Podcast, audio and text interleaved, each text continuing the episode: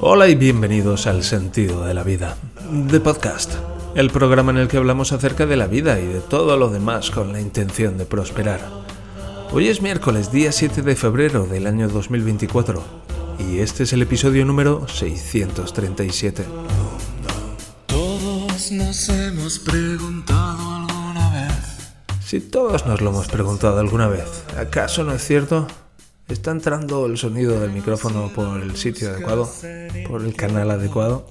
Y sí, parece que sí. Entonces, ¿por qué entra tan bajito cuando está a tope? En fin, esas son algunas, algunas de las preguntas que todos nos hemos hecho alguna vez. ¿Acaso no es cierto? En fin, gracias por acompañarme un episodio más en este camino de prosperar. Hoy tenemos, de hecho, muchos temas interesantes, pero antes recuerda que puedes contactar conmigo en el sentido de la vida.net barra contacto. Y bien, como digo, para hoy tengo unos cuantos temas. Todavía, todavía tosiendo y tengo a mi mujer y a mi hijo mm, tosiendo mucho, los pobres. Lucas se queda de nuevo hoy en casa porque está tosiendo mucho. Y, bueno, pues estamos aquí, mi mujer y yo coordinándonos a las 10 de la mañana. Tengo mi primera sesión de mediación. Así que, bueno, pues es un día intenso emocional, intenso emocionalmente para mí. Así que, ¿sabes lo que más me mola de esto? Lo, que, lo que más me mola de esto es sentir que, que me estoy moviendo. ¿Sabes? Llevo, he pasado tanto tiempo atascado que el, solamente el sentir que me estoy moviendo es muy, es muy gratificante. Me refiero a, a, por ejemplo, en el asunto de la relación con mi hermana, pues bueno, pues hemos encontrado una mediadora, hoy tengo la primera cita y la cosa va avanzando. En el asunto de mi nueva autonomía, pues eh, estoy trabajando con un cliente, he hecho esto para mi suegro, estoy haciendo cosas, estoy, estoy avanzando en los diferentes frentes que tengo abiertos en los diferentes caminos. Eh, noto que me, que me estoy expandiendo y, mola mucho. Mola mucho después de tanto tiempo atascado. Esa sensación de estoy fluyendo y estoy fluyendo de una manera continuada y es como van surgiendo obstáculos, pero sigo fluyendo. Siempre puedo hacer algo. Ah, mola mucho, mola mucho. Me hace sentir. Me hace sentir poderoso me hace sentir poderoso. En fin, ¿qué tenemos para hoy? Bien, quiero, quiero continuar con el asunto de la llamada a la notaría porque ayer al terminar el podcast pues llamé a la notaría. Recordaréis que tenía que llamar a la notaría a pedir una copia de una factura y yo me, me imaginaba pues que me iban a decir, no, no, es que tenemos mucho trabajo. No podemos hacer ello. Pero ¿cómo que no lo pueden hacer? No, no, no. Adiós. Me cago en la puta. Y me di cuenta de eso y dije, eh, me puedo imaginar que, que me responden amablemente. Y de hecho, y de hecho ah, bueno, pues voy a reorganizar lo que espero de mí en esto y lo único que espero de mí es llamar, coger el teléfono, llamar y pedir una copia de la factura. Y bueno, pues así me, me puse más fácil el hacerlo. Y cogí y lo hice. Y recuerdo, me puse súper nervioso. Es interesante como cuanta, cuando tengo que llamar a... Primero cuando tengo que pedir algo, me siento como... Me siento como muy vulnerable porque la otra persona al otro lado podría decirme que no. Y es como...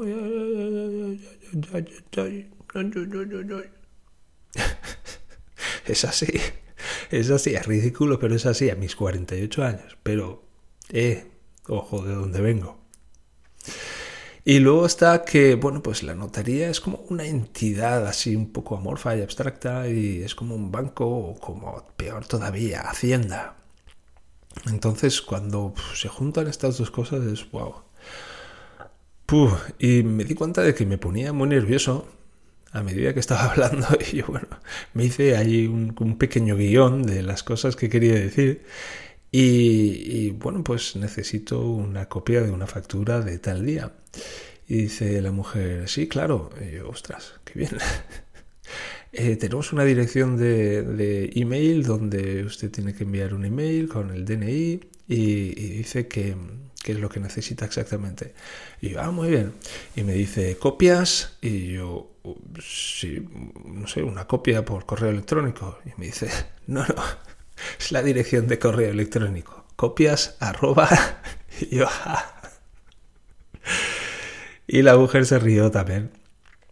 Y, y bueno, pues fue, oye, luego me quedé con la duda de, ostras, a ver cuánto tiempo tardan en mandarme la copia.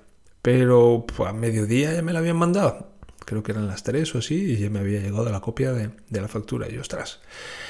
Y quiero, quiero tomarme un momento para reflexionar acerca de esto una vez más, acerca de esa tremenda disonancia entre cómo me lo imagino yo y cómo es.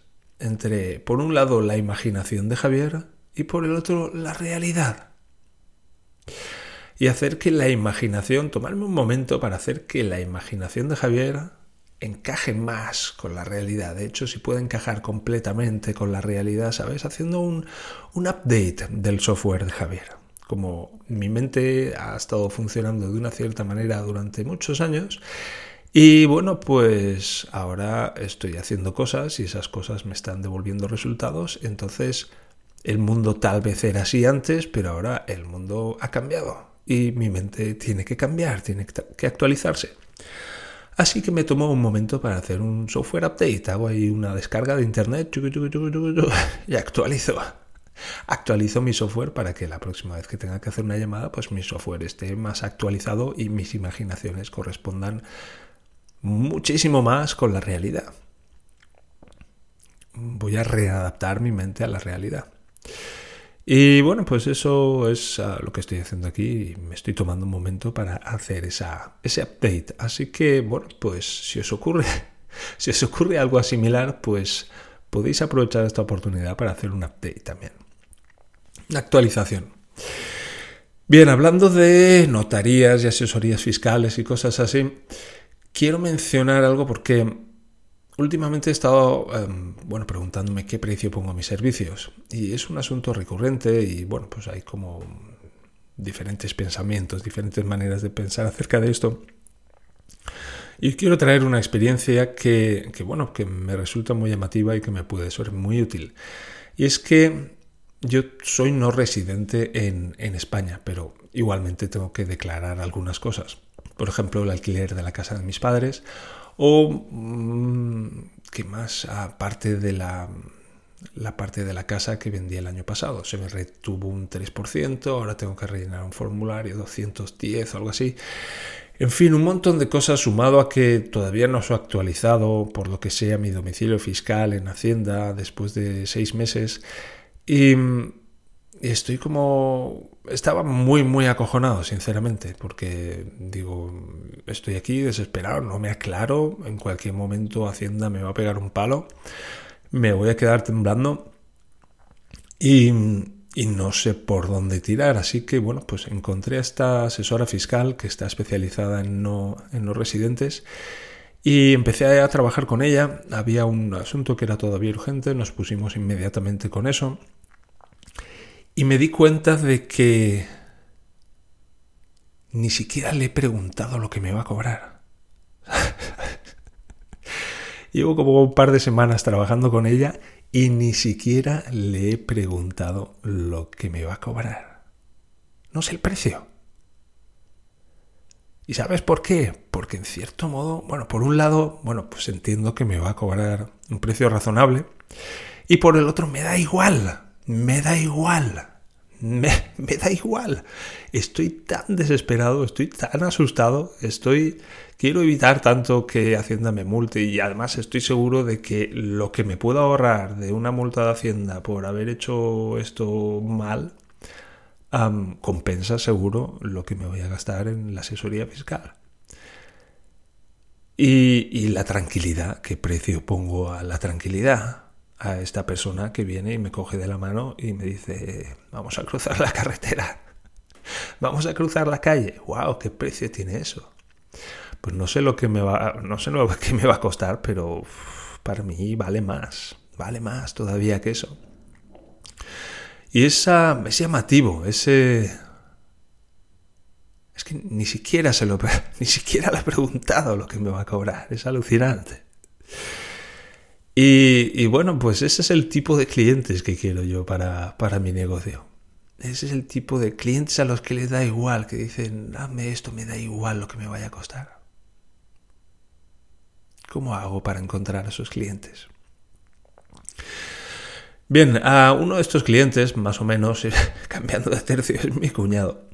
Y, bueno, en el, aquí hay una revista que se llama La Stadtbergenbote, que es una revista así, em, ¿cómo lo llamo? Es una revista de la ciudad y de todos los asuntos de la ciudad y de los comercios de la ciudad y de las cosas que pasan en la ciudad. Y bueno, pues se pueden poner anuncios. Y mi cuñado em, hizo un anuncio para poner a dos páginas completas. Y, y se lo hice yo prácticamente. Él hizo como una primera versión en Word, pero luego lo tuve yo que rehacer otra vez usando Inkscape, que es un programa de maquetación de código abierto, etcétera, etcétera. Y, y bueno, pues el otro día salió publicado el anuncio. Y había una, tiene como un plano de una, está construyendo con unos colegas una, como una mini, no es una organización, un bloque de viviendas, tampoco son viviendas, pero son como adosados o algo así. Y, tiene un plano, y ese plano como que ya la foto, yo cuando lo puse en el anuncio era esta foto, está, le falta contraste, en fin, está flojita. Y cuando salió en el anuncio pues se veía mal. Y van a volver a publicar el anuncio y además lo van a volver a publicar en otra, lo van a publicar en otra revista similar y mi cuñado me pidió que sustituyera eh, la imagen de ese plano por otra nueva. Y me envió y era una, imagen de unas 180K, que para el que sepa un poco de esto es como, esa es una imagen, antes de abrirla, esa es una imagen muy pequeña para ser publicada en, en papel. Y y iba a contestar a mi cuñado y a decirle, mira, necesito una imagen de más calidad. Y dije, ¿qué tal si pruebo una herramienta de escalado por inteligencia artificial que, que, es alucinante? Alguna vez he usado alguna y es que no solo coge los, los píxeles y los hace más grandes, es que comprende un poco de qué va la imagen y la amplía y pone píxeles nuevos donde hacen falta. Es, flipante. Y encontré una, página web que se llama www.iloveimage.com que tiene todo tipo de herramientas para, manejar imágenes. Y una de estas herramientas es lo que llaman el upscaling, que es que utiliza inteligencia artificial para hacer una ampliación, pero una ampliación manteniendo el contraste, manteniendo la definición. Y amplié la imagen cuatro veces y luego la volví a subir la imagen resultante y la amplié cuatro veces más. Y pasó de, bueno, pues de ciento y pico K a, a unos 800 K y de 400, ¿cuánto era? ciento y pico píxeles de ancho. Es que hazte una idea, hazte una idea de lo que era esa imagen. Ciento píxeles y pico, ah, no, ¿cuánto era? no, o 400 o algo así, en cualquier caso muy pequeña, a casi 8000 píxeles. Y, y era la misma imagen, con la misma calidad, con el mismo contraste, impresionante, impresionante. Me quedé alucinado. Eh, herramientas de escalado con inteligencia artificial en I Love Image. Si tenéis que, si tenéis una imagen pequeña y la queréis ampliar manteniendo la calidad, probad esta mierda porque es impresionante. Y al margen de esto quiero, quiero mencionar otra herramienta que he descubierto hace poco, que es para enviar archivos a alguien. Yo suelo enviar cosas con Gmail y Gmail tiene un límite de 25 megas. Y por ejemplo, esta página que estoy haciendo para mi cuñado pues ocupa casi 80 megas. Son muchas imágenes y no la puedo enviar por correo. Entonces encontré, o bueno, mi amiga Iris me habló de una herramienta que se llama WeTransfer nosotros transferimos donde simplemente pues, se pone el email de, la persona a la que le queremos enviar los archivos, se, adjuntan, digamos, se, suben los archivos que se quieren enviar y se pone nuestro email y el mensaje que queremos que le llegue a la persona. Entonces se le envía un email a esta persona con un enlace a la descarga de esos archivos. Y lo que hacen, bueno, pues esto, todo esto se gestiona en una cajita que ocupa una parte de la pantalla y detrás de toda esa cajita el resto de la pantalla es un anuncio. Y está, está muy bien hecho, quiero decir, es un modelo de negocio muy interesante que funciona muy bien y es muy útil en cualquier caso para enviar archivos grandes hasta 2 gigas, creo que son. Así que si no la conocíais, WeTransfer, muy guay. Vale, siguiente tema últimamente, como digo, he estado trabajando con, mi cuñado y mi cuñado tiene una colega que también como que hace cosas para la empresa, entonces he tenido que hacerle una cuenta de correo electrónico para la empresa y el otro día me pidió que le ayudara a configurarlo para el móvil, para el ordenador, luego también le tuve que hacer un usuario para WordPress para que pudiera manejar las, hacer ajustes en las páginas. Entonces han sido cosas que, he tenido que hacer y que, me he preguntado, bueno, este tiempo, ¿quién me lo paga? Yo ahora soy autónomo, trabajo a cambio de dinero y este tiempo que estoy dedicando a esto, ¿quién me lo paga? Y pensé, bueno, pues se lo, se lo, ¿sabes? Como que me di cuenta de que me estaba cabreando con mi cuñado porque me estaba llegando este trabajo que no sabía si alguien me lo iba a pagar. Y dije, pero un poco como a modo de, venganza. Dije, bueno, pues voy a ir apuntando todas las horas y cuando llegue una cierta, una cierta cantidad, pues le envío la factura a mi cuñado. Pero un poco como, te vas a enterar, ¿sabes? Me estás aquí enviando trabajo sin decirme nada. Y y me gusta porque me gusta en el sentido de que me doy cuenta, me he dado cuenta esta vez de ese enfado que estaba sintiendo como de, oye, esto es un poco un abuso. Yo estoy, tengo que estar aquí metiendo tiempo gratis en esto sin que nadie lo valore. Yo lo voy a valorar. Pero no era el método más, más directo, más, más abierto, más honesto. Y comentando con Daniela me dijo, pues habla con mi hermano y dile lo que está pasando y explícale lo que vas a hacer. Y yo, ostras, pues es verdad. es verdad, qué gran, qué gran idea. Y, y, escribí a mi cuñado diciéndole, mira, ha pasado esto, he estado haciendo esto y esto, y entonces pues he pensado que voy a ir sumando las horas y cuando llegue a un cierto nivel, a un, cierto umbral o cuando se termine el mes, pues te envío una factura con, con, con, el trabajo que he hecho. ¿Estás de acuerdo con eso? Y mi cuñado, sí, sí, claro, fenomenal, no sé qué, adelante. Y yo, joder, qué, qué fácil, qué fácil hablar con la gente y decir la verdad, decir lo que está ocurriendo. Pues no parece tan difícil, ¿no? Es, es como hablar con la gente, solo tengo que hablar con la gente y explicarle lo que me pasa. Es como una estrategia reveladora que con el potencial de cambiarme la vida. Pues sí, sí, sí, así de fácil es. Así que tal vez espero que esto te inspire. Yo lo voy a estar practicando. Y por último, quiero hablar acerca de regalos. Y es que yo tengo una, sobrina que se llama Marlene, que tiene como 10, 11 años, por ahí está. Creo que va para 11 ya. Eh, así de buen tío soy, quiero, decir con esto. Pero claro, es que los niños cumplen años todos los años y es una cifra que va cambiando y hay que actualizarse. En fin, es mucho trabajo, pero estoy dispuesto a hacerlo. estoy dispuesto a hacerlo. Y el caso es que Mira, yo no soy de hacer regalos. La verdad, lo de, lo de cuando llegan los cumpleaños, cuando llega la Navidad, cuando llega... A mí todo eso me toca los cojones. Cuando tengo que ir a casa de... Cuando alguien me invita a su casa es como... ya, ¿sabes? Y hago bastante que vengo hasta aquí, encima te tengo que traer un regalo. Que no es, que no es por no es por decir, mira, yo soy la reina de los mares, deberías, aparezco en tu casa y deberías ponerte de rodillas y, y, hacerme ahí una reverencia. No, es, joder, con lo mal que estoy, con lo mal que estoy, el trabajo que me cuesta ir de aquí para allá, encima tener que tomarme el trabajo, es que para eso casi que no voy, ¿sabes?